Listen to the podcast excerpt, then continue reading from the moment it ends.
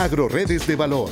Un gran equipo de profesionales, técnicos y economistas nos dicen cómo incrementar la productividad y competitividad alimentaria con la articulación de programas y apoyos de FIRA. Hola, ¿qué tal? Al igual que en muchas de las actividades del sector agroalimentario, el sector ornamental cuenta con importantes oportunidades de negocio que se pueden aprovechar para abastecer la demanda nacional e internacional a través de la producción y comercialización de flores. Además de tener un uso decorativo, hoy en día las flores se utilizan cada vez más en la industria cosmética, farmacéutica y en la gastronomía el crecimiento de la demanda en este sector ornamental abre la posibilidad de que la producción de flor sea una actividad generadora de mayores ingresos y oportunidades para el sector rural. En México, el cultivo de flores tiene una tendencia al alza, tanto en la superficie sembrada como en el valor de la producción, pues la tasa media de crecimiento anual de 2013 a 2017 fue del 2% y 7% respectivamente. Las principales flores que se cultivaron en 2017 fueron gladiola, crisantemo, rosa y cempasúchil. Cabe destacar que de estos cultivos la rosa es el más importante por su valor de producción, ya que representa el 23% del valor total nacional en la producción de flores. Se calcula que esta actividad genera 188 mil empleos permanentes, 50 mil eventuales y más de un millón de empleos indirectos, de los cuales el 60% corresponde a mano de obra femenina. La producción de flores en México se destina en su mayoría al mercado nacional y su consumo se acentúa en determinadas épocas del año. De acuerdo con nuestras tradiciones, las fechas más importantes por los volúmenes de flores que se comercializan son el 14 de febrero, el 10 de mayo, el 1 y 2 de noviembre y el 12 de diciembre. El Estado de México es el principal productor de flores en el país. Las flores más cultivadas en 2017 fueron crisantemo, gladiola, rosa, clavel y lilium.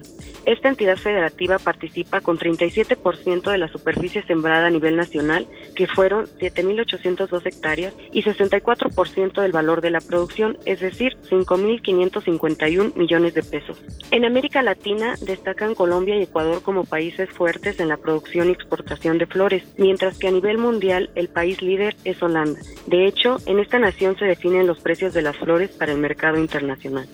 Aunque la floricultura en México tiene potencial de crecimiento en el mercado nacional e internacional, México no participa de forma relevante en el comercio internacional de flores. En 2017 se exportaron 7.349 toneladas que significaron 21.2 millones de dólares en divisas. El principal destino fue Estados Unidos, país al que se envió el 98% del volumen, donde la flor más demandada fue la rosa. Para que la actividad tenga éxito en ambos mercados, se requiere que se lleve a cabo de forma rentable. Esto implica generar más inversiones y más capacitación para la adopción de tecnologías, así como para incentivar la organización de productores e integración económica de la red de valor, con el fin de obtener un producto de calidad que satisfaga a los consumidores y a la vez mejore las condiciones de los productores. Para lograr el potencial productivo y comercial en el cultivo de flores, por ejemplo, en el caso de la rosa, se estima que el establecimiento bajo condiciones de invernadero demanda alrededor de 1.9 millones de pesos por hectárea. Por lo tanto, los costos de establecimiento y producción son una limitante para que los pequeños productores utilicen esta tecnología. A la situación de los costos se adiciona el hecho de que la mayoría de los floricultores trabajan de forma individual, sin esquemas organizativos a través de los cuales se podrían realizar compras consolidadas de insumos para reducir costos de producción y vender en volumen para facilitar el acceso a nuevos y mejores mercados. En consecuencia, la importancia del fortalecimiento de organizaciones de productores y empresas líderes en el sector es indiscutible. A través de ambas figuras es posible establecer esquemas viables de financiamiento para invertir, por ejemplo, en invernaderos, sistemas de riego, cámaras de refrigeración y tecnología para la producción de nuevas y mejores variedades así como para cubrir costos del cultivo, de operación, de logística, que permitan consolidar la producción en el volumen, la calidad y el tiempo que requieren los mercados de flor nacionales e incluso los internacionales.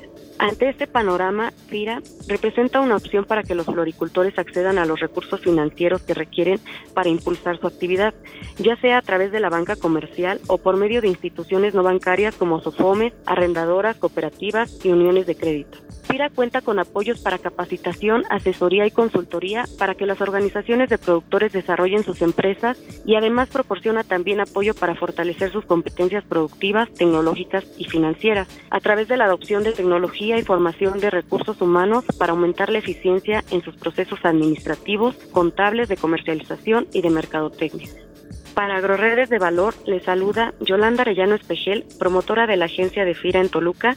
Mi correo es yarellano.fira.gov.mx para cualquier duda o comentario. Este podcast es una producción de la Subdirección de Promoción de Productos y Servicios de FIRA.